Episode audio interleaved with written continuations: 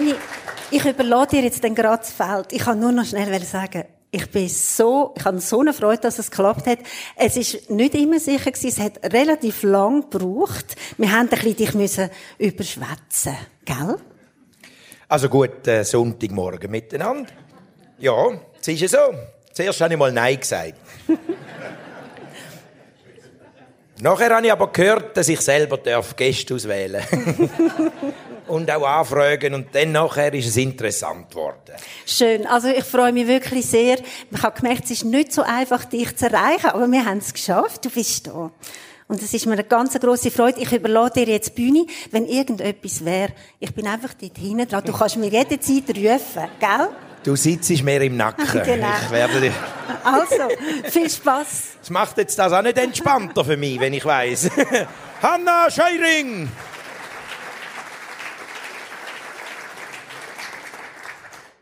Ja, meine sehr verehrten Damen und Herren, also zuerst habe ich Nein gesagt, das ist richtig. Äh, es hat dann irgendwie noch einen Einsatz gebraucht, der Matthias Ackeret ist dann ins Spiel gekommen. Wenn sie nicht mehr weiter wissen, müssen sie den Moderator nehmen von Telebloch. Aber ich muss zu euch sagen, es ist tatsächlich so gewesen, dass ich gesagt habe, ja, also, jetzt bin ich 23 Jahre draussen gewesen, jetzt bleibe ich mal 23 Jahre daheim. Und dann hat mich das ein bisschen auf dem falschen Fuß verwünscht. Die Anfrage da. Was soll jetzt ich moderieren im Bernhard Theater? Ich habe morgen ja noch Kühe gemolken und ich meine, so ein gehört ja nicht unbedingt auf die Bühne. Und äh, es ist jetzt halt gleich so rausgekommen, weil man mich überzeugt hat, du darfst zwei Gäste empfangen, du darfst es auch selber anfragen. Und dann habe ich gesagt, dann möchte ich aber die Leute, die mich ein Leben lang fasziniert haben, wo ich noch ein paar Fragen hätte. Und die Schweiz ist ja bekannt, man hat ein bisschen Problem mit äh, erfolgreichen Leuten oder mit überdurchschnittlichen Leuten. Wir haben in der Schweiz ein das Motto, es lebe das Mittelmaß. Es lebe der Durchschnitt. Es lebe die Normalität. Und heute habe ich jetzt gesagt, jetzt tue ich mal zwei überdurchschnittliche. Zwei, die das Mittelmaß ganz sicher nicht repräsentieren. Und ob sie ganz normal sind, mit dem, was sie erlebt haben, vielleicht eben auch nicht.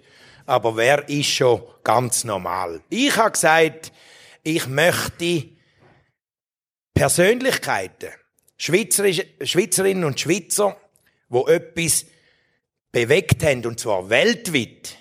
Und ich blieb bei meiner Aussage, es gibt drei Schweizerinnen und Schweizer in der neueren Geschichte von unserem Land, wo man auf der ganzen Welt kennt. Es ist der Sepp Blatter, es ist Martina Hingis und es ist der Roger Federer.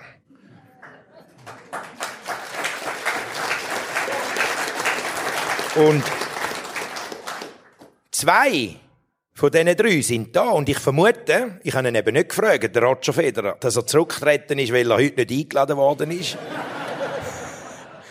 weil er auch noch hätte dabei sein Aber ich habe gesagt, die zwei Persönlichkeiten, äh, ihr müsst ja sehen, Schweizer Politiker im Ausland kennt niemand.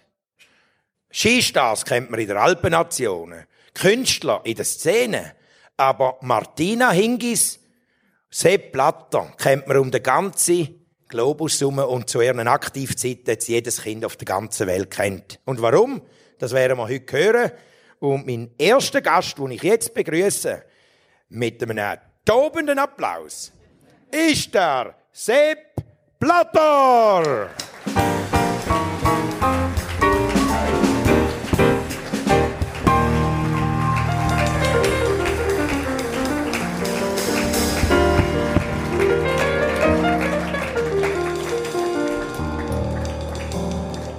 Sepp, eine ganz grosse Freude, äh, wenn das Publikum da wüsste, wie privilegiert sie sind, dass du einen Auftritt hast vor Publikum. Wie lange ist das her? Das ist jetzt schon eine Weile her, oder? Dass du vor, vor äh, so vielen Leuten auftreten bist. Also, aber, aber mal einen guten Sonntag miteinander. Und ich bin froh, heute und glücklich und geehrt. Weil wenn du fragst, was und wann, vor so einem Publikum in der Stadt Zürich bin ich noch nie aufgetreten. Und das ist heute meine Premiere.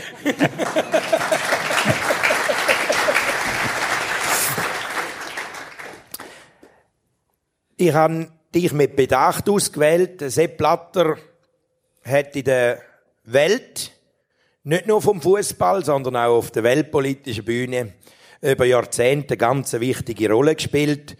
Und äh, Zürich, da wo wir heute sind, die Stadt hat unter anderem ganz wichtige Rolle gespielt. Natürlich auch als Sitz von der FIFA. Aber Sepp, wir haben natürlich auch noch gewisse Gemeinsamkeiten. Äh, du bist in Fischb geboren und ich habe meine erste Ehringer Kampfkuh in Fischb beim Willi Natoni gekauft. Im, im Sudeck hinten, neben der Fischbar, ich weiß ja, ja, nicht, ja, ich glaube, dort hinten hat es noch einen Fußballplatz und einen Tennisplatz und jetzt neuerdings eine Schwinghalle. Ich glaube, du weißt, wo er ist. Ja, ja, sicher. Und ähm, jetzt ist aber meine Kuh ist ziemlich stark auf die Welt gekommen. Bei der sechs leider ziemlich schwach losgegangen. Was ist passiert? Mit meiner Kühe? Nein, wo du, wo du geboren worden bist, sagst du, es, äh, es äh, ein bisschen untergewichtig gewesen. Also, wenn ich äh, geboren bin, ähm, das ist schon lang zurück, ich weiß nicht, vom Alter reden da ah, nicht Alter, vom schönen Leben reden. Ich habe 1,2, also 1,230 Gramm gewogen. Bin natürlich eine richtige Frühgeburt gewesen. Äh, Mama hat äh, Wäsche aufgeheicht. Ich habe ihr noch gesagt, pass auf, es ist ja März, es ist noch Winter fast. Und plötzlich bin ich da gewesen. Und dann hat man mich nicht können in eine Wiege tun, erstens weil ich so klein war, dann ist mich in einen Korb getan und äh, fast Spitalaufenthalt. In Fisch damals hat niemand gesagt. Aber offenbar ist mir das gut bekommen, weil äh, ich bin jetzt äh, äh, ja, schon fast äh, also über 85 Jahre im Leben und bin mit meinen 1,250 Kilo, jetzt habe ich ein paar mehr, bin ich immer noch da und bin, ein, muss sagen, äh, sehr glücklich in meinem Leben, sehr zufrieden, was wir alles gemacht haben und immer noch zufriedener, was in Zukunft kommt. Denn erstens sind wir in der Schweiz immer super Land. Ich habe 200 Länder äh, besucht in meiner Tätigkeit äh, im Fußball, aber vorher schon im Sport und andere Sachen drin gewesen. Und ich muss sagen, das Beste, was immer war, ist von meiner Reise, sind zurückgekommen in die Schweiz. Das war mir immer wieder wohl. Gewesen. Und wenn ich sage Schweiz, muss ich jetzt euch sagen, nicht mehr Fisch und Wallis, sondern dann muss ich sagen Zürich.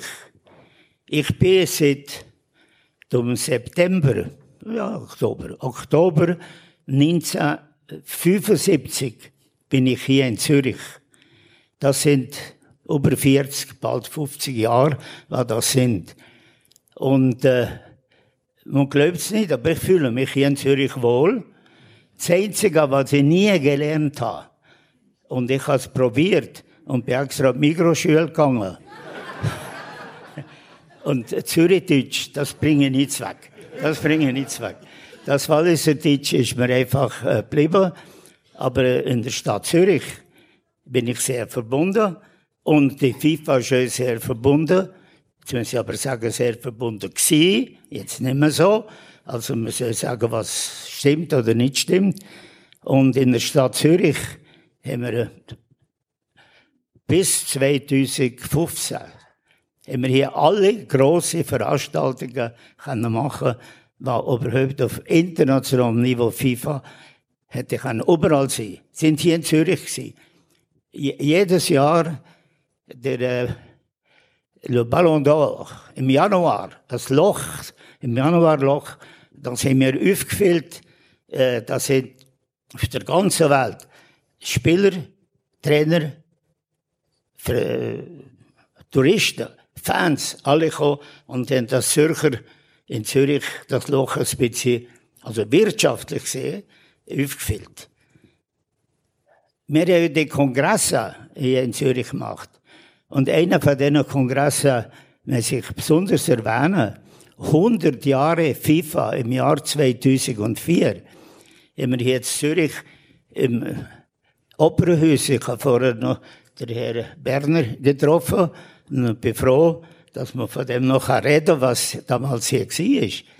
Im äh, Opernhaus und natürlich nachher das große Fest haben wir auf dem äh, grossen äh, Platz gemacht vor Zürich, wo die äh, Zirkus Knie und so auftreten obwohl wir bisschen Zirkus sind, im Fußball. aber in dem Jahr ist noch etwas anderes passiert, was nicht in Zürich ist, aber was er vielleicht interessiert. Weil morgen, morgen ist die große Begräbnis von Her Majesty the Queen, Elisabeth II. Und im gleichen Jahr 2004 haben wir FIFA, also nicht die ganze Welt FIFA, aber die Vertreter von der Verband, haben einen Empfang gehabt im Buckingham Palace. Und im Buckingham Palace hat man dem mir gesagt, Sir President, you, you, you don't have to welcome the Queen because the Queen is welcoming you. Also das ist also ein großer Unterschied. Und so ist es auch gewesen. Und hat er noch gesagt, aber die hat aufpassen, sie gibt ihm die Hand. Aber sie hat eine Handschuhe. Und ich meine, das ist großartig, wenn man jetzt gerade sieht, was passiert ist, äh, dass der internationale Fußball äh, da auch dabei war. Und morgen, morgen machen wir das Leben weiter, wie es heute ist. Sepp, du bist dann raus aus dem Wallis, du bist bei der FIFA gelandet, du hast FIFA zuerst als Entwicklungshelfer, später als Generalsekretär und dann als Präsident prägt. Und man darf schon sagen, dass du hast jetzt lange über Zürich geredet, dass du sehr ein Heimattreue bist in deiner Präsidentschaft. Und in Zürich nicht nur FIFA domiziliert hast und verstärkt hast, sondern auch investiert hast. Du hast ja verschiedene Projekte gemacht. Ähm, das sind aber die Heimattreue, du hast es angetönt, nimmt mich jetzt halt gleich noch ein bisschen Wunder. Ist das effektiv gefährdet, dass Zürich, nachdem du Jahre, Jahrzehnte lang der Sitz Zürich gestärkt hast, tatsächlich könnte in den nächsten Jahren den Hauptsitz verlieren? Ah, von der FIFA, zum Beispiel am Paris. Ist die Frage tatsächlich im Raum? Ja, da ist man fest dran, das zu machen. Das heisst, die, die neue FIFA-Führung, ich weiß nicht genau, ob sie sollen, äh, nach Paris oder eventuell nach London. Und jetzt im Moment sind sie dran, äh, dass man, das könnte in einem asiatischen Land machen, in Katar, weil da der Weltcup ist. Und ich meine, ich bin nicht hier für Politik zu machen. Obwohl Sport ist ja in der Politik drin. Aber ich habe versucht, dass man in der Stadt Zürich interessiert ist, was passiert, dass man da vielleicht ein bisschen Scheiben tut, dass man das Wasser nicht wegläuft, sondern dass man das tut. Und da muss ich leider sagen, dass von der Behörde äh, ist sehr wenig zurückgekommen. Ja, wir kämpfen für die FIFA in Zürich. Und wenn man sieht, was zum Beispiel CIOK in Lausanne ist, was das für einen Impact hat, nicht nur für Lausanne, aber auch für die ganze Region. Und die FIFA war die weitaus größte, schönste, beste, reichste, zwei Milliarden Followers. Wer hat zwei Milliarden Followers? Nicht einmal du, Toni. Ja? also, wer hat zwei Milliarden Followers? dass man so einen Verband, der die ganze Welt zusammenbringt und daran glaubt, warum ist man im FIFA, äh, FIFA nach Zürich gekommen, 1932, haben wir gesagt, äh, die Schweiz ist secure, da gehen wir drin. Und wir kommen da, hier, da sind wir da. Und bisher hat ja das immer gut gelaufen. Aber wenn du das angesprochen hast, habe ich das schnell müssen sagen. Aber, was ja wichtig war, heute wird auf der ganzen Welt Fußball gespielt. Und es wird organisiert Fußball gespielt. Und der Fußball, am Anfang haben wir gesagt, ja, das ist ja so ein kleines soziales Ereignis, war elf, elf Läufe 22 Läufe unter der Ball an, ist etwas geworden durch die soziale, kulturelle Erziehung und Wichtigkeit, nachher mit der Wirtschaft, die drin ist, also die ganze Ökonomie, und wenn äh, sozial, kulturell, Wirtschaft, das ist automatisch in die Politik gekommen. Und äh, der Verband ist ganz sicher der trächtigste Verband der Welt und wird es immer sein, weil der Fußball basiert auf dem äh, äh, ganz natürlichen Bewegung vom Mensch kicken. Jeder Mensch, der geboren wird, und die Mütter, die hier sind, werden das bestätigen, die Kinder wollen kicken und nicht boxen. Also alles will kicken. Und nachher haben wir noch die Balla drin, und die Balla ist die Weltkugel. Und in allen, in allen Kulturen haben wir immer probiert, die Weltkugel, also etwas Rundes zu haben. Wir haben nicht gewartet, bis ein Italiener gesagt hat, ja, die Welt ist nicht, ist nicht flach. Da haben wir nicht gewartet im Fußball. Das sind wir gemacht. Die Mayas und Inkas und die Ägypter, die haben schon Fußball gespielt damals. Und das dritte ist, dass der Fußball ein Ziel hat. Und das Ziel heißt einfach auf der ganzen Welt Goal. Und warum ist Ziel wichtig? Jeder Mensch, jeder Mensch, der auf der Welt ist, jeder, jeder Mensch hat ein Ziel. Irgendein Ziel. Es muss nicht das Ziel sein, dass er Fußball spielt. Aber er hat das Ziel. Und in dem, in der Bewegung ist das Goal. Und wenn man heute sieht, man kann als Juniorenturnier gehen, oder im Fernsehen sieht, wenn jemand jetzt ein Goal schießt, das gibt eine Pyramide, das gibt die Freude, dass man etwas erreicht hat. Und das Spiel, was organisiert ist, und das Spiel, was hier in Zürich der Sitz hat, dann müssen wir doch in Zürich der Sitz verteidigen, denn Verteidigung ist ja ein Teil des Fußballs, nicht nur der Angriff. Danke.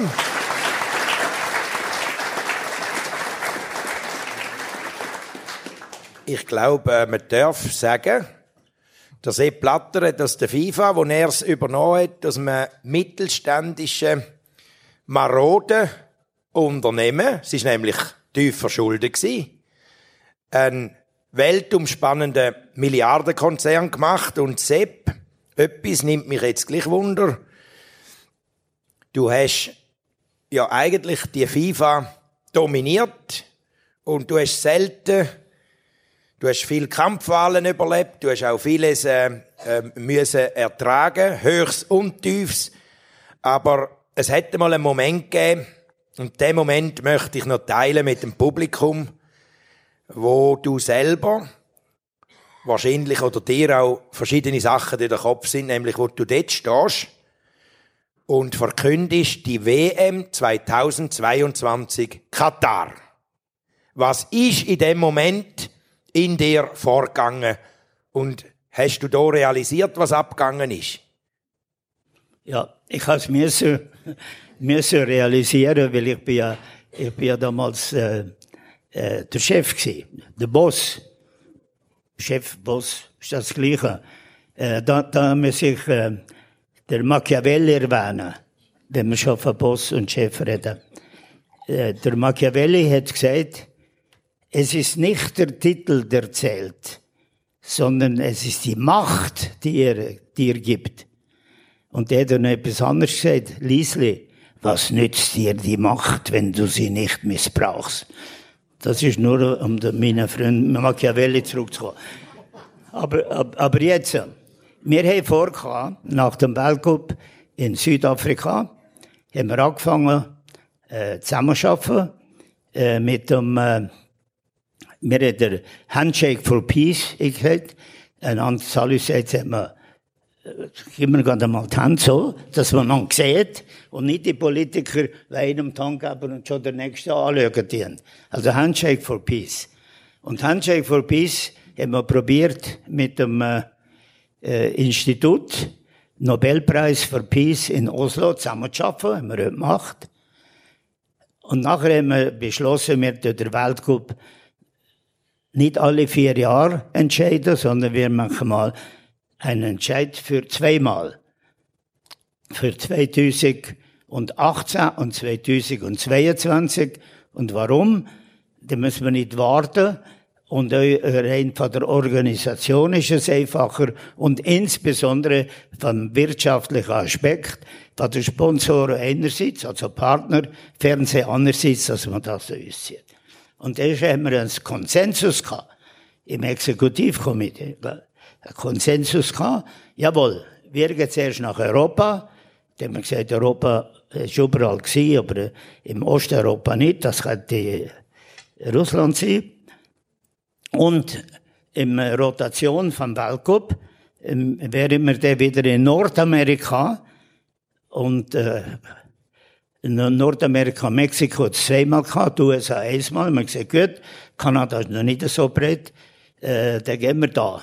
Mit der Idee hinterher dran, wenn wir die zwei Protagonisten auf der Welt, schon damals Protagonisten gewesen, Kalter Krieg und so, das heißt Russland einerseits und die USA andererseits, wenn wir die zusammenbringen, miteinander Fußball-WM, nicht zusammen, aber während acht Jahren müssen schon miteinander zusammen arbeiten.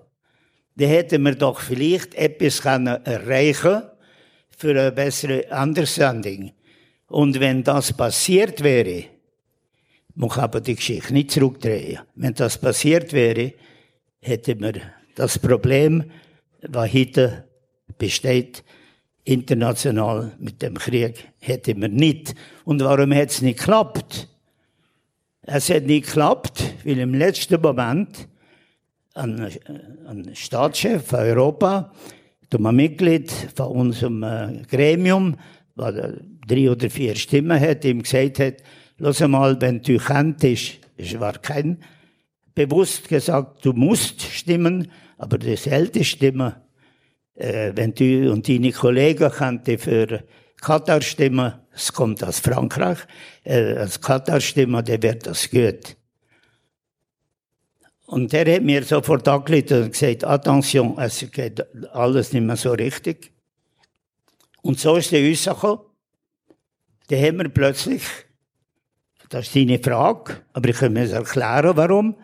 Dann haben wir deine Frage, man sich der Zettel öffnen, und der die Weltcup 2022 geht nach Katar. Die Foto ist um die Welt gegangen und da hat er mich einmal gesehen, wenn ich nicht gelächelt habe. und äh, das ist, äh, aber ich bin ja der Präsident gewesen, und äh, Mehrheitsentscheid ist so gewesen. Und jetzt müssen wir auf die WM schaffen. To make the best of it. Und das ist, glaube Und und da drin, an, dem, äh, an der Wahl schließlich äh, ist, äh, äh, sind die Amerikaner, die USA, so verrückt gekommen, dass sie nicht sind gekommen, haben dann plötzlich eines Morgens vom äh, 27. Äh, Mai 2015, dank der Mithilfe von der Schweizer, der Schweizer Behörde, haben die ein äh, Hold-up macht, im Fünf-Sterne-Hotel hier in Zürich und eine ganze Serie von der Fußball, also von der, verhaftet. Und seit dem Moment an haben die Amerikaner gesagt, who is this villain guy? Who has done this? And then said this, he's the president of FIFA. And what, who is the president of FIFA? Blatter, Blatter. Let's go rid of him. Blatter, let's go rid.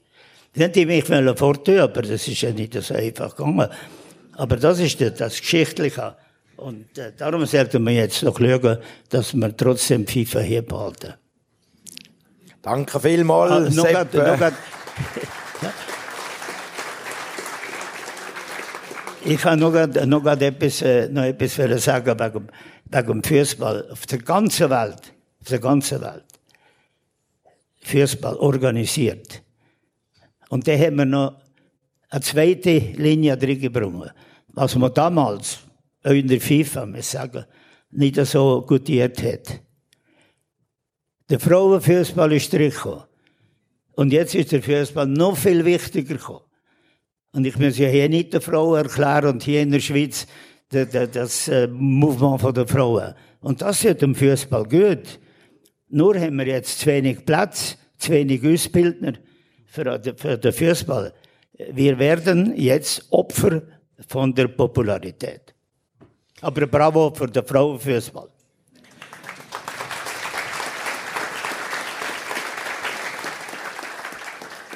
Sepp Blatter, es ist eine unglaubliche Karriere, die du hier angelegt hast.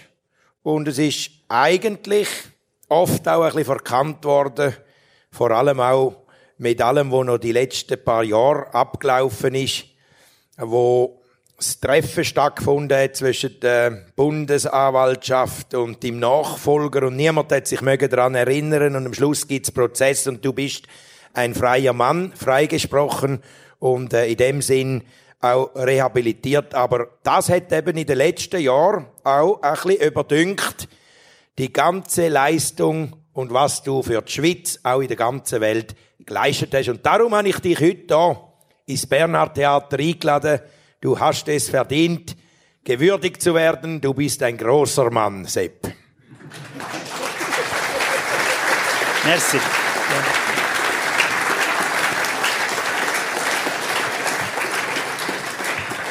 Aber wie es immer ist, du hast natürlich ein kurzes Schlusswort, Sepp, wo du unseren Leuten musst sagen, was müssen sie beherzigen, wenn sie so eine Tellerwäscherkarriere anlegen wollen, egal in welchem Bereich.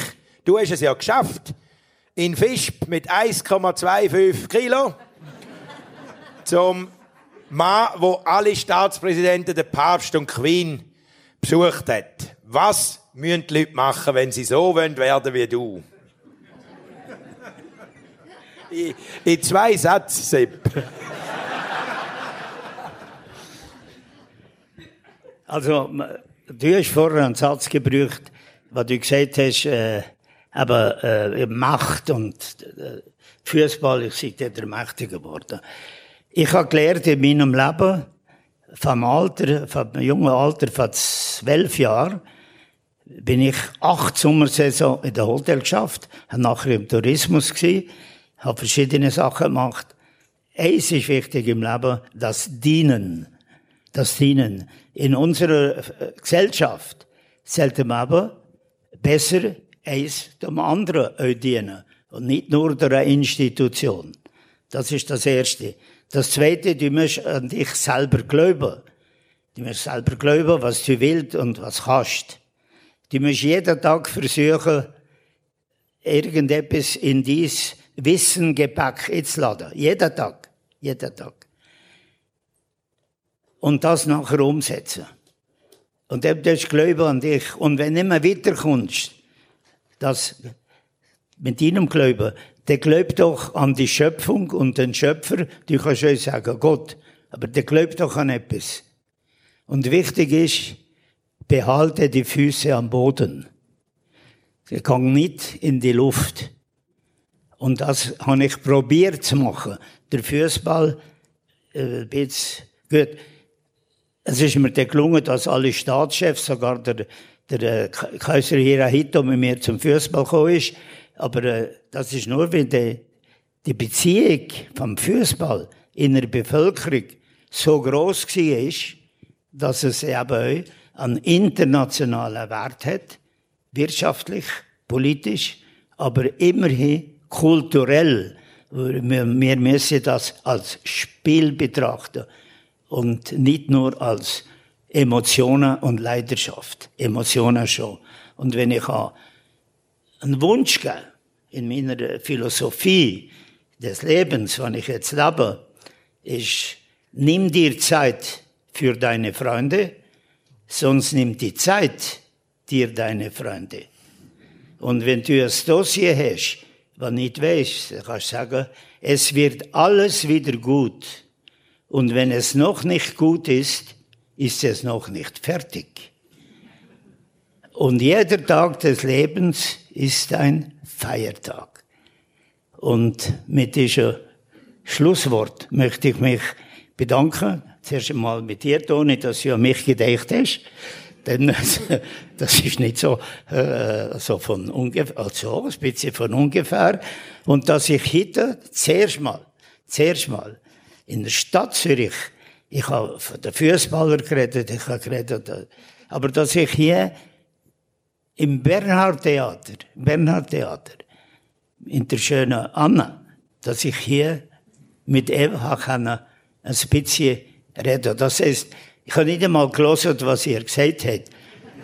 Aber tut ein bisschen mitnehmen, was ich einfach mitgeben kann. Und ich bin so stolz, dass ich über 44, 45 Jahre hier in Zürich bin. Ich danke für die Aufmerksamkeit.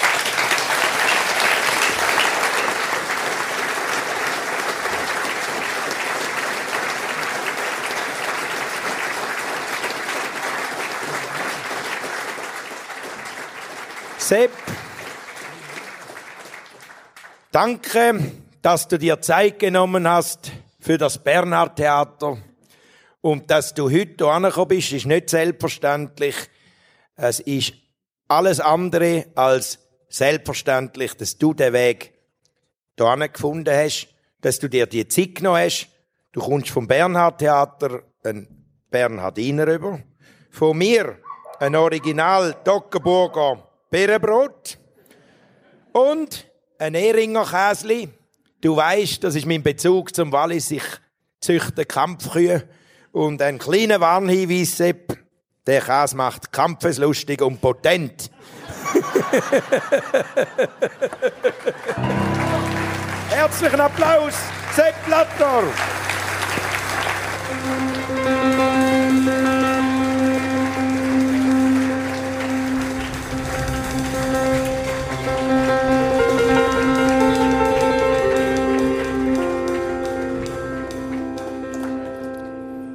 Danke vielmals, ähm, Sepp Blatter, dass er hier angekommen ist. Die Scheuring tut ihn wieder zurückbegleiten.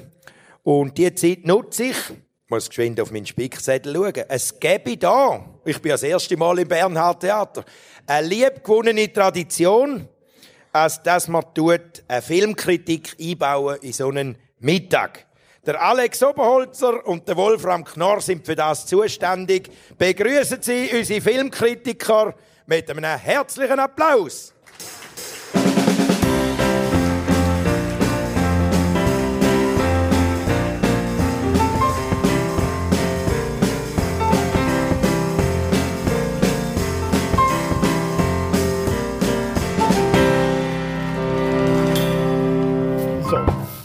Herzlich willkommen auch von unserer Seite. Herr Blatter, wir sind natürlich selbstverständlich auch Fußballfan. Er leider vom FC Basel. Schon das, ein zweiter uns. Und übrigens nicht nur ein Goal ist äh, viereckig, sondern auch eine Leinwand. Und auch dort passieren ganz interessante Sachen. Wir reden heute über zwei Filme. In beiden geht es um Beziehungen. Beziehungen sind ja immer interessant, leider auch oft ein bisschen konfliktanfällig. Ja, aber da bin ich der Widerspruchsgeist, gell? total. Ja? Ich nehme es an, ich bin mich ja gewöhnt. Also gut, zwei Filme sehen wir. Einer kommt aus Hollywood, der erste aber aus England. Gut, um das Ganze ein bisschen in den Zusammenhang zu bringen. Sie ist pensionierte Religionslehrerin, seit einer Weile verwitwet, eine zufriedene, ältere Frau, nur etwas fehlt ihr noch. Sie hat noch nie einen Orgasmus gehabt. Das hat sie bis jetzt immer nur vortäuscht. In der Schule hat sie aber sich immer minutiös auf alles vorbereitet. Im Leben hat sie immer alles exakt geplant. Jetzt plant sie ihren ersten Höhepunkt. Sie mietet das Hotelzimmer und bestellt einen Callboy, der Leo Grande. Wolfram Knorr, allein diese Ausgangssituation ist ja schon hochbrisant. Ist es auch der Film? Wieso ist die Ausgangsposition hochbrisant? Findest du das nicht? Nein. Ja. Das ist doch völlig albern und der Film ist es auch. Und zwar, und, und zwar das ist vielleicht die männliche Perspektive. Nein, das ist nicht die männliche Perspektive, sondern das ist ein Film, den die Emma Thompson mit der Autorin gemacht hat, weil die Emma Thompson, eine 63-jährige Lady, endlich mal zeigen will, dass man mit 63 Jahren auch noch einen relativ schönen Körper haben kann. Und den zeigt sie am Ende, denn sie tritt ja nackt vor einen Spiegel und das ganze Aufhebens vorher, dieses, dieser ganze Bohai dient nur als Rechtfertigung dazu, dass sie das machen darf. Ich glaube, man nennt das in, in, in Deutsch äh, Body Positivity. Diese, diese neue, diese neue Trend. Und das ist genau der Film. Es gibt, wenn, wenn du zum Beispiel sagst, äh, dass diese Frau noch nie einen Orgasmus gehabt hat, sie hat, sagt einmal ihrem jungen Lover, ich habe sehr wohl äh, ältere Männer in meinem Alter gehabt, die Interesse an mir gehabt haben. Dann frage ich mich, wieso hat sie das nicht wahrgenommen? Wieso tut sie so? Wenn sie, sie benimmt, sie benimmt sich zickig und, und, und äh, am Anfang grauenvoll, kommt mit der Liste an absolut unglaubwürdig, was sie macht. Die will nur zeigen, Emma Thompson ist eine großartige Schauspielerin, eine Shakespeare-Schauspielerin. Die macht das auch großartig. Also glauben Sie ihm kein Wort. Es Doch. geht, es geht um, um etwas ganz anderes. Es geht um die Entwicklung von einer Frau, die wirklich oh. das noch nie gehabt Jetzt möchte sie das machen. Jeder Therapie es, ist ja, es ist ja wunderbar. Wo, die, es ist eigentlich ein Zwei-Personen-Stück. Sie treffen sich immer im gleichen Hotelzimmer die beiden zu verschiedenen Zeitpunkten einfach. Und in der ersten Sitzung sieht man, sie kann nicht einmal, wenn sie vor dem Spiegel vorbeiläuft, in den Spiegel schauen, sie, sie schämt sich schon für ihr Gesicht. Sie hat, was ihren Körper anbelangt, null Selbstbewusstsein. Und da kommt sie ja auch, mehr. Moment, und da kommt sie ja total, eben, es ist eine Entwicklung. Und da kommt sie total verkrampft in die zweite Lektion. Aufpassen, die Entwicklung. Und dort haben sie einen eine Entwicklung. Und dort haben sie ja den Ausschnitt gesehen, das ist ja wunderbar, da kommt sie mit einer Traktandenliste. Erstens, ich will die Reise blasen. Zweitens, du musst mich lecken. Drittens, wir machen das und Neuf. Wenn man dem heute noch so sagt. Und dann sagt er ihr total entspannt, wenn man mit einer Traktandenliste zu einem Orgasmus will kommen, dann funktioniert es von Anfang an nicht. Oh. Und so fängt doch das an. Und am Schluss vom Film, hast recht, steht sie nackt vor dem Spiegel, voller Stolz. Und der Film zeigt die Entwicklung, wie die Frau ihres Selbstbewusstsein bezogen auf ihren Körper findet. Und das finde ich das Wunderbare an dem Film. Das Selbstwertgefühl, das innerhalb von 90 Minuten dramaturgisch natürlich wunderbar äh, gemacht und auch schauspielerisch hervorragend. Das ist reine Koketterie. Wie sich das entwickelt. Diese Traktantenliste ist, ist reine Koketterie. Ansicht diese Frau, die sich bei, bei einer Escort-Firma einen jungen Kerl holt, die will mit dem ins Bett, fertig aus. Die kommt doch nicht mit einer Traktantenliste, selbst wenn sie mal Religionslehrerin war. Selbst dann macht sie das nicht. Dann ist sie scharf auf den Kerl und will mit dem ins Bett. Himmel! Nein, sie möchte ja scharf werden. Ihr Problem oh, ist ja, dass und dann, es Und dann kommt ist. das alles, was du auslässt bei diesem Film, ist, es gibt ja die zweite Hälfte, da dreht sich's um, da therapiert sie ihn und da wird's doppelt verlogen. Plötzlich entlarvt sie ihn, dass er eigentlich auch ähnlich wie sie selber ein junger Mann ist mit Problemen zu Hause und er hat und alles Mögliche hat er verdrängt und jetzt dank dieser Frau, die drei, sind drei oder vier äh, Tage oder wie Nächte oder wie in denen sie dir im Hotelzimmer verbringen, Jetzt endlich wird, sie, wird er befreit von ihr. Meine Güte, ist das toll. Und dann kann sie am Ende endlich befreit alles öffnen und sich vor den Spiegel stellen und sagen, ich bin so frei. Ich glaube, ich glaube, oh, ich glaube, ich Nein, weiß. nein, dich kann man aber wirklich stellen mit solchen Filmen. Nein, bitte nicht. Herr du hast recht, die Emma Thompson ist Herr großartig Knorr. und sie macht das auch prima. Aber der Film ist ein Quatsch. Ich weiß, was der Herr Knorr so stört. Der Leo Grande ist dermaßen Warum charmant. Heißt der Film eigentlich? Der ist dermaßen sexy. Er ist rhetorisch sexy. dermaßen toll. Ah. Bist jetzt mal ruhig. Ich werde verrückt. Da würde sowohl, wären alle Männer so, müssten der Herr Knorr oh. ich und selbst der Toni Brunner gerade einpacken. Oh. Und das, das macht ihn derart kaputt. So ein Dass er den Film nicht gut finden. So also gut, wir kommen zur Wertung. Und warum? Denk an Tour, sonst werden wir. Gut. Lang. Sex ist nur ein Aufhänger bei dem Film. In dieser Komödie geht es um viel, viel mehr. Das ist höchst unterhaltsam, ziemlich clever, grandios vortragen. Von fünf möglichen Sternen ja. gibt's vier. Aber äh, wieso gibt's denn nicht fünf? Na gut. Äh, von mir, also allerhöchstens nur, weil die äh, Emma Thompson wirklich sehr gut ist. Er ist übrigens auch gut, der McCormack. Eben. Äh, äh höchstens drei, allerhöchstens drei Sterne. Ja, ja, ja, natürlich gut, gut. Drei sind ja bei dir schon fast sechs von anderen. Also gut. Vom perfekten Hotelzimmer geht es jetzt zu den Hochzeitsvorbereitungen auf Bali. Ticket to Paradise mit dem Traumpaar Julia Roberts und George Clooney. Also, ihr seht schon den totalen Kontrast. George Clooney und Julia Roberts sind ein älteres Paar, vor Jahren geschieden, sehen sich nur noch bei Grossereignissen von ihrem gemeinsamen Kind. Und so eins steht eben bevor, ihre über alles geliebte Tochter will auf Bali heiraten. Die verkrachten Eltern tun sich zusammen mit dem einzigen Ziel, ihre Tochter von dem verheerenden Schritt abzuhalten, wo sie selber ja ins Unglück gestürzt hat. Ja, ich kann mir ja vorstellen, was jetzt kommt. Herr Knorr, sieht eher nach einer Komödie aus als nach einer Romanze. Ja? Äh, das ist weder das eine noch das andere, das ist ein Schwachsinn. Und zwar, und zwar äh, ja, grundsätzlich ist die Kombination, ich weiß schon, was die wollen. Das Aha. ist ja klar, die Kinogeschichte ist, die wollen zurück zur Screwball-Comedy. Es hat eine Tradition. Es gab wunderbare in den 40er Jahren Paare wie Gary Grant und Catherine Hepburn. Und in den 50er, 60er Jahren gab es Rock Hudson und Doris Day. Die haben wunderbare Komödien gemacht. Und ganz ähnlich in den Plots, ganz ähnlich. Aber die waren bösartig in den Dialogen. Hier ist nur noch ein Abklatsch vorhanden. Natürlich hat der George Clooney das Zeug zu einem neuen Gary Grant. Das hätte er. Und die Julia Roberts vielleicht auch zu einer Catherine Hepburn. Aber wo sind die Drehbuchautoren? Die nicht vorhanden. Was da an Dialogen gemacht wird, ist so gruselig, so, so, so abgeschmackt, so, so billig, dass man nur sagen kann, es ist entsetzlich. Da ist nichts mehr vorhanden. Außer, dass es natürlich in Hochglanzbildern äh, ein Tourismusbild vorgeführt wird, nämlich Bali. Also gut, es ist natürlich rein von der Besetzung her ist klar, der Erfolg ist programmiert, oder? Also da geht man hin, allein wegen der Besetzung, und jetzt sind sie noch in dieser traumhaften, diesem traumhaften Dekor, wobei es ist ja nicht mal Bali, gell? Es tut's als sei es Bali. Es wurde in äh, Australien, wurde es gedreht. Jawohl. Also das Dekor ist wahnsinnig, es fließt der Champagner, die Sonne scheint immer, es wird mit der Delfin tanzt. Also der Luxus quillt aus allen Poren.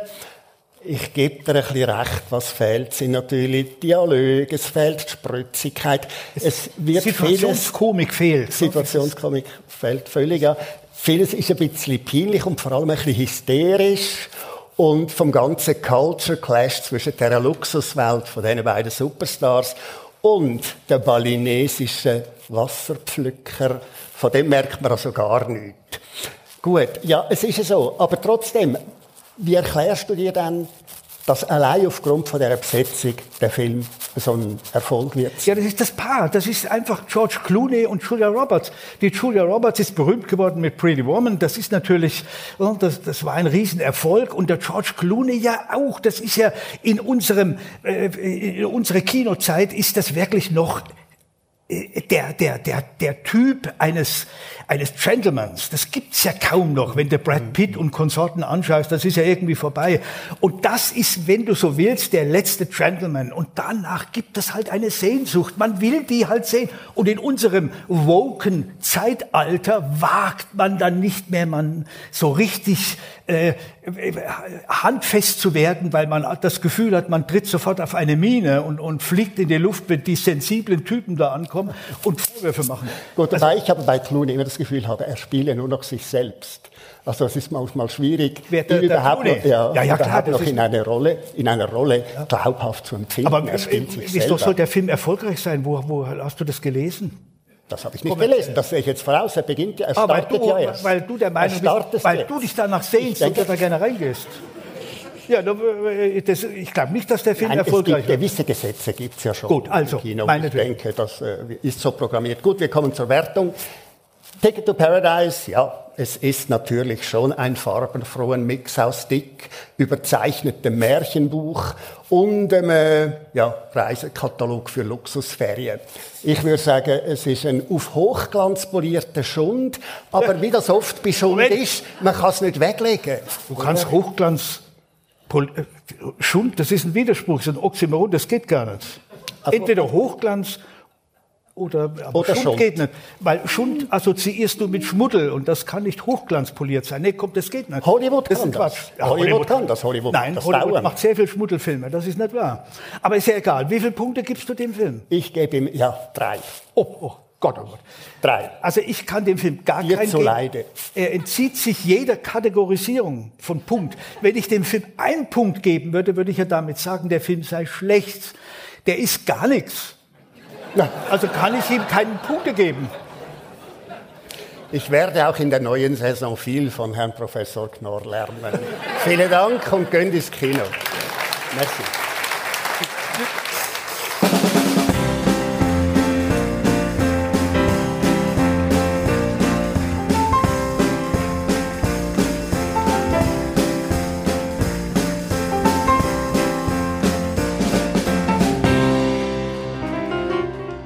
Alex Oberholzer und Wolfram Knorr, danke vielmals für die Filmkritik. Und es geht von einem Höhepunkt in den nächsten. Im Bernhard Theater ist an dem Tag, wo darf ein Gast selber moderieren. Die liebe Tradition, dass er auch darf selber einen Unterhaltungsteil mitnehmen. Und selbstverständlich habe ich mir das auch nicht nehmen lassen. Ihr würdet ja nicht verraten, woher das meine Gäste können. Ihr habt recht geraten, sie sind aus dem Toggenburg. Begrüßen äh, mit mir, mit einem herzlichen Applaus, der Hans-Uli, der Roman und der Martin Hersche. Sie bilden zusammen das Trio Hersche.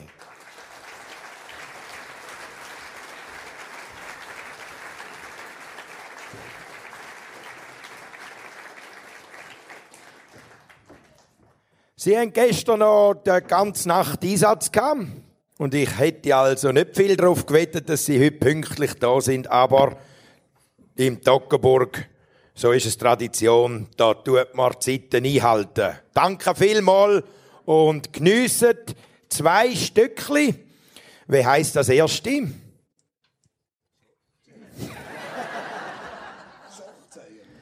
Schochzäuerli.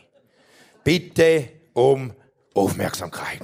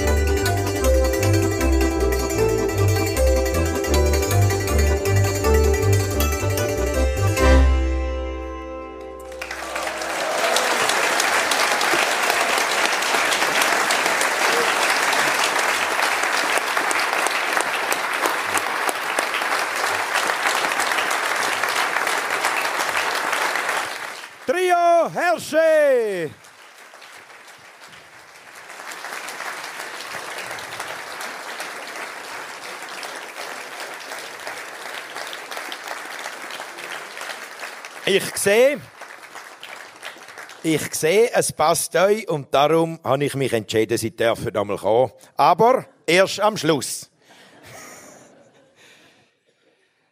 es freut mich jetzt, mein zweiter Gast, den ich heute eingeladen habe, dürfen, bei mir zu begrüßen. Aber ich möchte ein paar Worte voraussagen. Ich möchte darum Worte voraussagen, weil wir müssen uns zuerst mal wieder verinnerlichen, wer überhaupt da ist. Die Person, die ich da hat, 80 WTA auf der Frauentour, Titel oder Sieg, Einzel oder mit, im Doppel gefeiert, 25 Grand Slam Titel geholt. Da davon einzelne, doppelte, im Mixed. Sie hat Wimbledon gewonnen, die Australian Open gewonnen, US Open gewonnen, 209 Wochen ist sie die Weltnummer 1 gewesen. Also im Einzel, Weltrangliste, erste im Tennis der Frauen. Und sie hat auch gleichzeitig die Weltranglisten im Doppel angeführt. Zeitgleich, wie sie das geschafft hat, hat das nur Martina Navratilova und Arancha Sanchez Vitario geschafft, was natürlich mit diesen Namen bewisst, was sie geleistet hat. Nur mein heutiger Gast und Serena Williams sind die gsi, wo fünf Auszeichnungen, wo man gewinnen kann im Frauentennis, auch wirklich bekommen haben. Nämlich Spielerin vom Jahr, Aufsteigerin vom Jahr, Doppelteam vom Jahr, Rückkehrerin vom Jahr oder auch Neuling vom Jahr. Alles Titel, wo mein Gast heute gewonnen hat. Sie ist die jüngste Tennisspielerin von allen Zeiten gsi, wo jemals Weltnummer 1 war. Die jüngste Spielerin auf einem Grand Slam Turnier. Sie hat mit 13 1994 das Debüt gegeben auf der Profitour und sie hat mit 14 als jüngste aller Zeiten in Australien sogar ein Match am Grand Slam ähm, gewonnen. Müsst ihr euch mal vorstellen, mit 14 jüngste Wimbledon-Siegerin, das ist im Doppel 1996 als 15-Jährige. Sie ist mit 15 bereits in der Top 10 gewesen.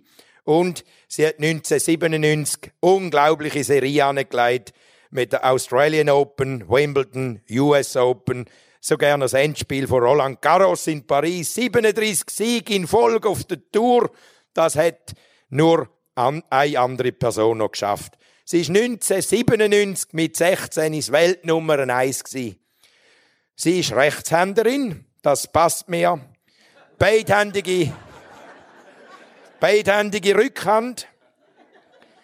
Und sie hat dreimal ein Comeback gegeben.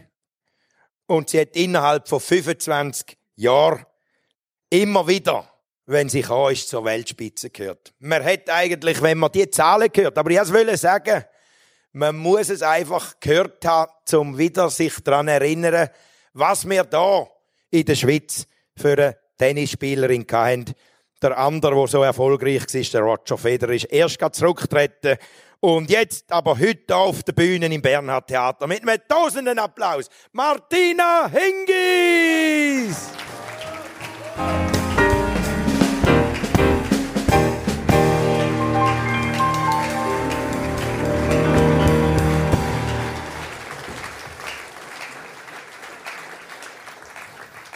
Dein Applaus, Martina. Also ich habe ja selber, als ich das nachgeschaut habe, wahrscheinlich habe ich noch ganz, ganz viel vergessen. Melanie wird mir verzeihen, aber du wirst es mir schon noch sagen. Aber ich kenne ja eigentlich die ganz ursprüngliche Geschichte, weil du es mir einmal erzählt hast, aber ich möchte, dass wir sie teilen. Stimmt doch mit einem Plastiksäckchen. Sind ihr noch bevor der eiserige Vorhang gefallen ist, da in der Schweiz angekommen und darum auch mein Herz ein bisschen bei dir in St. Gallen, in Trübach. Was ist, hast du Erinnerungen an diese Zeit oder ist das alles noch viel, bist du noch viel zu jung gewesen? Ja, danke vielmals, dass du mich eigentlich eingeladen hast von so einem tollen Publikum. Es ist mir eine Freude und Ehre, da zu sein heute. Und klar hat man Erinnerungen, wenn man so klein war, weil ich hatte Angst zum äh, ersten Zeitpunkt, ich habe kein, Deutsch, kein Wort Deutsch können. Äh, man geht in ein fremdes Land. Äh, das hast richtig, man hat zwei Taschen gepackt gehabt. Je eins. Man hat alles müssen aufschreiben, bis auf die Unterhosen runter, dass man überhaupt rausgekommen ist. Und, ähm, ja, das hat man natürlich nicht gespürt damals im Kommunismus, dass ein Jahr später der Eisenvorhang geht. Und, ähm, ja, man ist in die grosse Welt reingekommen, in den Westen. Und man hat dann versucht, das Beste daraus zu machen. In drei Monaten habe ich dann Schweizerdeutsch äh, alles verstanden. Halbes Jahr später habe ich es dann auch können parlen, gell? also der Dialekt ist mir immer noch geblieben, auch wie, wie, wie beim Sepp, gell? Das verliert man nie, der Rheintaler Dialekt. Das ist ja so. Und äh, ja, sicher eine schwierige Zeit gewesen, aber es hat uns äh, zusammengeschweißt mit der Mutter. Sie hat mir das Bestmögliche versucht, äh, das Leben zu ermöglichen. Und äh, natürlich haben wir da in der Schweiz eine sehr hohe Qualität vom Leben. Man hat können Tennis spielen, jedes Dorf hat praktisch Tennisplätze und Tennishallen und ja, das ist schon sehr eindrücklich und anders am Anfang, aber wir haben uns sehr schnell angepasst.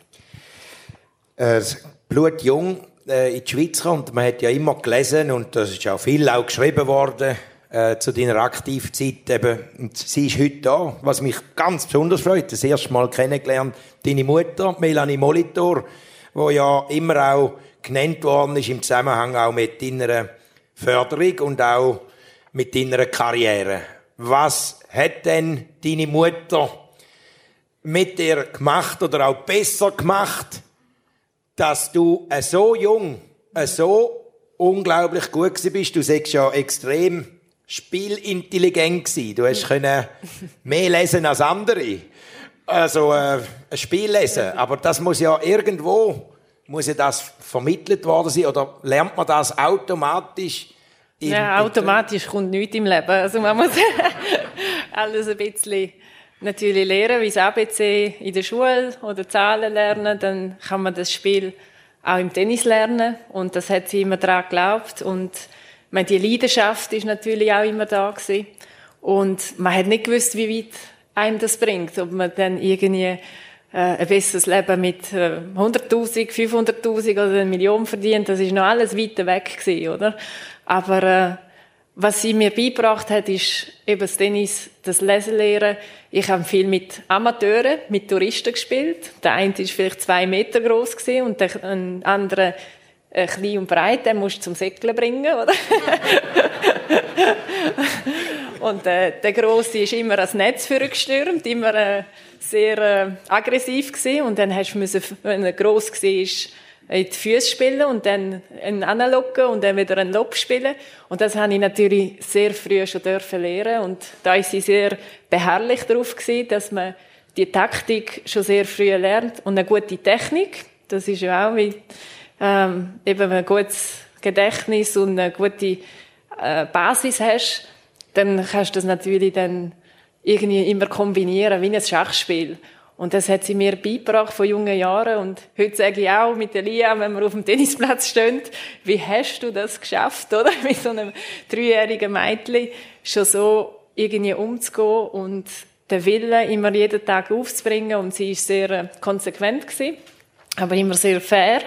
Und ich habe das dann, die Leidenschaft, die sie mir beigebracht hat, dann können umsetzen und dann auch immer sehr gern gespielt. Und dann, ich meine, ich stelle mir vor, mit 13 bist du auf Profitour. Moment, mit 13 bin ich in den Wald raus und vielleicht habe ich noch einen an, an Baum gefesselt, aber das ist eigentlich mein Leben gewesen, wo du bereits in Melbourne, Sydney, New York, in London, rund um die Welt gekommen bist. Hat das eigentlich, hast du etwas gesehen von der Welt oder ist man einfach äh, angeflogen und wieder weg? Oder ist das in dem Alter, nehme ich da schon an, ist schon noch faszinierend, oder? Das ist sehr faszinierend gewesen. Es ist äh, meiner Mutter auch immer sehr wichtig gewesen, das Kulturelle auch vom Land kennenzulernen. Also wir sind einmal, wir mit 13 noch Junioren in London gespielt haben, sind wir fünf, sechs Stunden durch die ganze Stadt durchgelaufen. Also vom Buckingham Palace über den Big Ben, über Piccadilly Circus und überall. Ich war schon so müde gewesen, wie äh, mehr müde als irgendwie vier Stunden oder sechs Stunden trainieren. Weil irgendwie vor all diesen Ideen und alles, was man sieht, äh, ja, einfach die Eindrücke und die Erfahrung hast, aber kannst es noch nicht so umsetzen. Also ich bin an die vielen Orten nochmal gegangen und mein Lieblingsort ist zum Beispiel in Paris Sacré-Cœur. Ich finde das einfach ein, ein Ort der Ruhe. Und ich bin viel dort angegangen. Ich habe das verdammte French Open immer gewinnen und ich habe dann ein Kerzchen angezündet, aber es hat leider nicht geklappt. Bis im Finale hat es zweimal gereicht und äh, ja, aber äh, es hätte nicht sollen sein, aber die anderen Turniere hat es dann geklappt und äh, ja, es ist immer mein erster Match, den ich gewonnen habe, ist da in der Saalsporthalle in Zürich gewesen. Also das ist wirklich auch ja, vor dem einheimischen Publikum dürfen spielen einmal in der Saison ist auch immer ein spezieller Anlass gewesen, weil eben man chattet um die ganze Welt, man ist in Melbourne, man ist in äh, Paris, London, äh, in New York, im Big Apple und äh, es ist ja man, man ist mit der Heimat halt trotzdem verbunden. Leider haben wir da in der Schweiz kein Grenzlärm, gell? Das wäre noch etwas, aber äh, es hat zu wenig Platz. Aber ähm, vor einem einheimischen Publikum zu spielen. Aber ich habe viele Schweizer Fans gehabt. Also vor allem im Hopman Cup, wo ich ja mit dem Roger gespielt habe. Da sind sie halbwegs mit der Kuhglocke gekommen. Und äh, es hat sehr viel Hotelier, wo auch Direktor sind und die sind in einem ganzen Schweizer Bund Auftrieb, auch in Australien hat es Schweizer Clubs gegeben und die sind mich dann auch immer gut unterstützen gekommen. Wir sind auch in diesen Restaurants etwa die gewesen, in diesen 14 Tagen, wenn ich dort gespielt habe, gehst Zürich Schnetzel zu essen. Also, das ist auch immer fein gewesen. Also, während Australien oben, wenn es so heiß ist, ein äh, das haben wir mal raus, rausgelassen, oder das Fondue, aber Zürich Schnetzel, das ist auch fein gewesen. Jetzt, die Welt schaut morgen auf London, das ist äh, Begräbnis von der Queen, aber du bist eine, ja, du bist die einzige Schweizerin, die es überhaupt geschafft hat, Wimbledon zu gewinnen, oder? Ja, der Roger noch. Also, äh, ja, jetzt, äh, also, aber, aber unter den Frauen, Frauen oder? Hat es, ja. glaube ich, sonst niemand geschafft. Ist das so mystisch und heilig, der Rasen und auch was hinter den Kulissen abläuft? Oder was ist der von der ersten grossen Sieg noch am allermeisten in Erinnerung? Hat, hat Wimbledon den Nimbus oder ist es allenfalls bei dir ein anderes Turnier gewesen, wo dir viel mehr Eindruck gemacht hat? Also für mich ist Wimbledon eigentlich als Spielerin habe ich so am meisten gehasst. Weil es hat immer geregnet, es ist immer kalt gewesen, hat kein Dach gehabt und es ist äh, heute natürlich als Zuschauerin oder jetzt habe ich das Jahr dürfen wieder Legende spielen. Jetzt haben sie fängst zwei Dächer, auch sie sind fortgeschrittener geworden, weil mit dieser Tradition sind sie irgendwann mal ein bisschen aufgehört, aber haben super kombiniert und heute nehme ich auch gerne das Pims und Strawberries and Cream, oder? Da darf man sich auch mal ein bisschen etwas leisten und gönnen. Aber äh, als Zuschauerin muss ich sagen, es ist für mich das schönste Turnier der Welt. Und äh, als Spielerin ist es eben damals ein bisschen schwieriger gewesen, weil hast du zum Teil zwei, dreimal dich wieder müssen vom Platz, wieder auf den Platz und hin und her. Aber wenn man mal gewinnt, dann kann man sich als Wimbledon-Siegerin bezeichnen und man ist ein Member für Lebzeiten. Man kommt immer Tickets über. Und heute dort an den Ort zurückzukehren, und jetzt dieses Jahr haben wir auch 100-jähriges Jubiläum gehabt mit allen Spielern. Man wird einfach geehrt und geachtet. Und äh, das ist schon ein sehr schönes Gefühl, ja. Kann man das Member auch mitnehmen? Also. Ja, willst du mal gucken? ja, wenn jetzt die Mutter mal müsste auf dich Kleine aufpassen. Also. Ja. ja, sie sind auch dabei gewesen, das Jahr. ähm, aber es ist ja, du hast ja unglaublich viel Erfolg in jungen Jahren, hast dich auch mehrmals wieder selber erfunden. Es hat auch Unterbrüche gegeben, aber auch wieder Comebacks und bei dir ist ja ganz speziell so vielseitig wie du deine Karriere gestaltet hast. Und 2017 bist du noch, oder noch später, noch auf dem Platz gestanden und hast noch Turnier gewonnen. Äh, alles, was du innerhalb von 25 Jahren, ob im Einzel, ob im Mixed, ob im Doppel, du hast alles gewonnen, was man gewinnen kann. Außer das blöde French Open da. Aber ist, ist äh, für dich dass die, die Abwechslung, oder, äh, das machen ja nicht viele, und es können es auch nicht viele. Das zweite Tennisspielen, also, das vierte am Schluss ist ja ganz ein anderes Tennis, oder mit einem Mann zusammen, mit dem Roger Federer. Ich nehme an, das ist auch immer ein bisschen eine Challenge. Du hast immer ein bisschen neue Herausforderungen gesucht. Ja, ich bin ein guter Psychologe. ist, ich habe mit verschiedenen Partnerinnen und Partnern können gewinnen und das ist, äh, eigentlich das Beste aus dem Partner rauszuholen. Man hat mal Höchst, man hat mal Tiefs. ich habe mal Hilfe gebraucht, meine Partnerin Hilfe gebraucht, aber das an den Tag zu legen und zusammen als Team dann zu gewinnen, das ist eigentlich das Wichtigste gewesen. Und das hat mir auch meine Mutter beigebracht, irgendwie, es gibt keinen schlechten Tag. Man kann immer etwas äh, daraus machen und etwas rausholen. Und äh, das hat sie mich schon früh gelehrt. Und ob sie jetzt irgendwie äh, Sanja Mirs als Inderin, die ganz andere Ausgangslage hat, und, oder Latisha äh, Chan aus Taiwan oder Anna Kurnikova, wo der Männerschwarm war. Das war eine lässige Zeit mit ihr, weil das Publikum haben wir schon mal immer auf unserer Seite gehabt.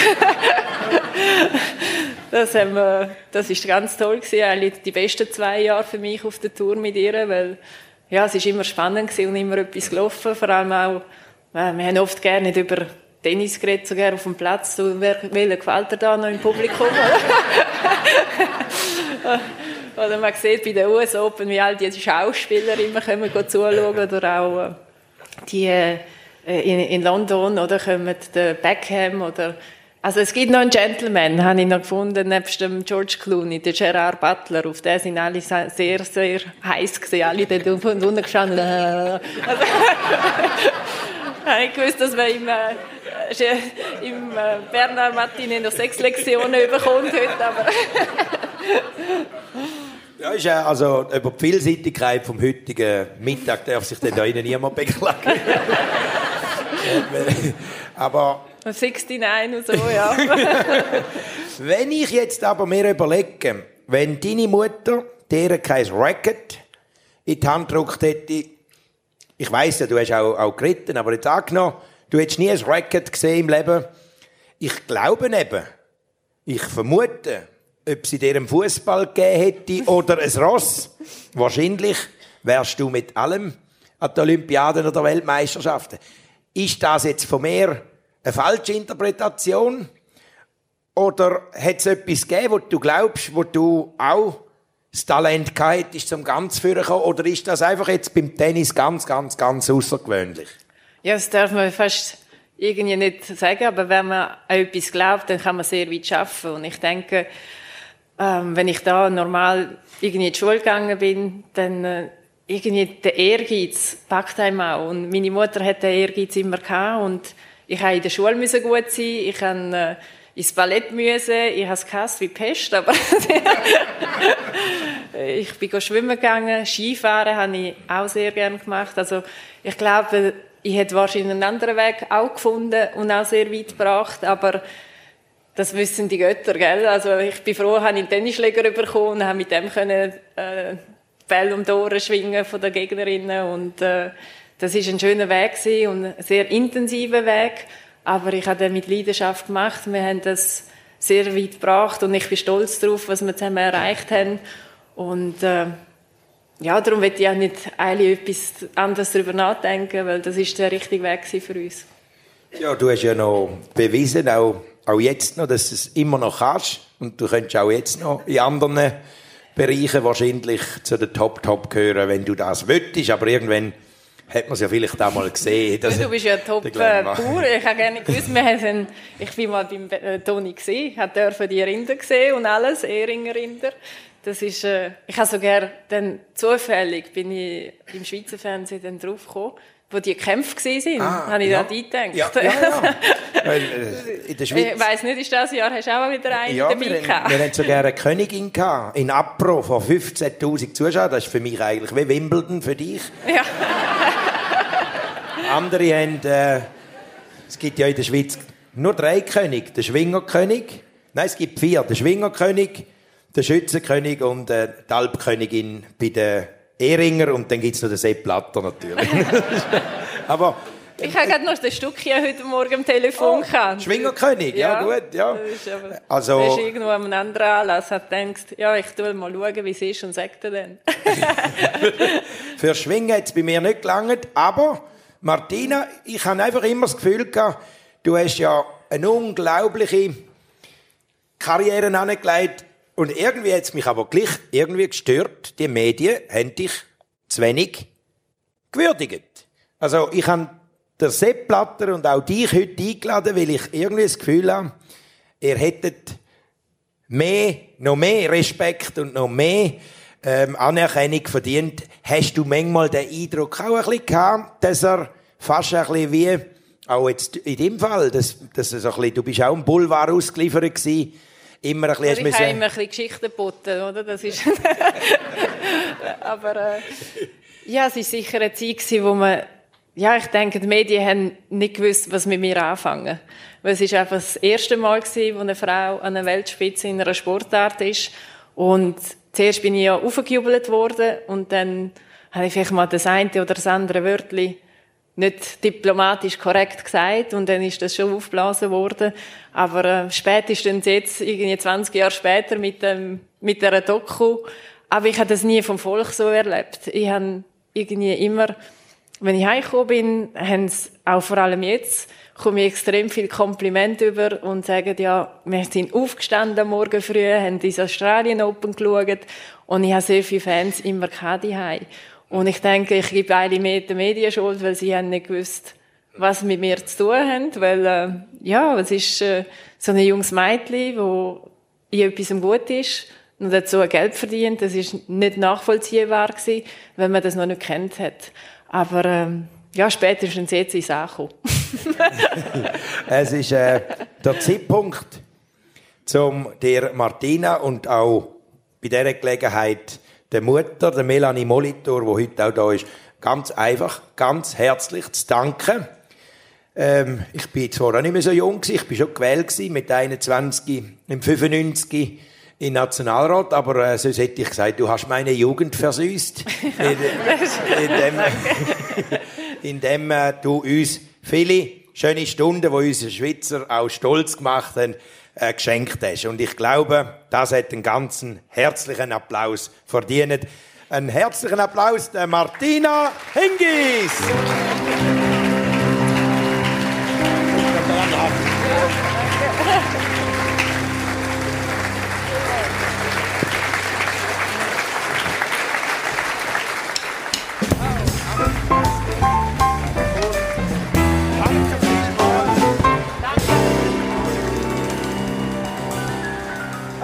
Herzlichen Applaus der Martina Hingis.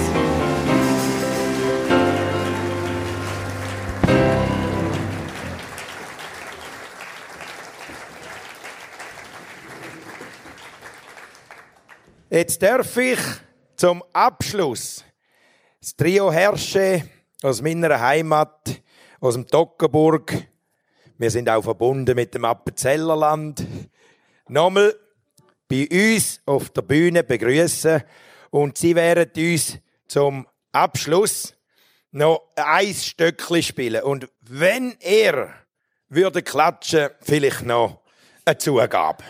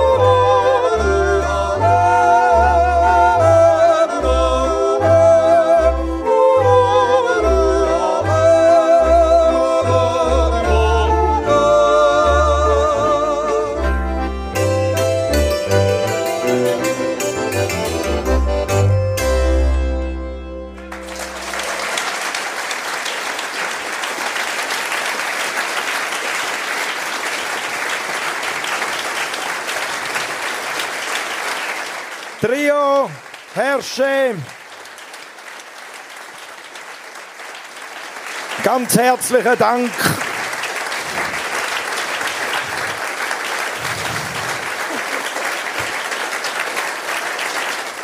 Das wird eine Zugabe geben. Tipptopp so.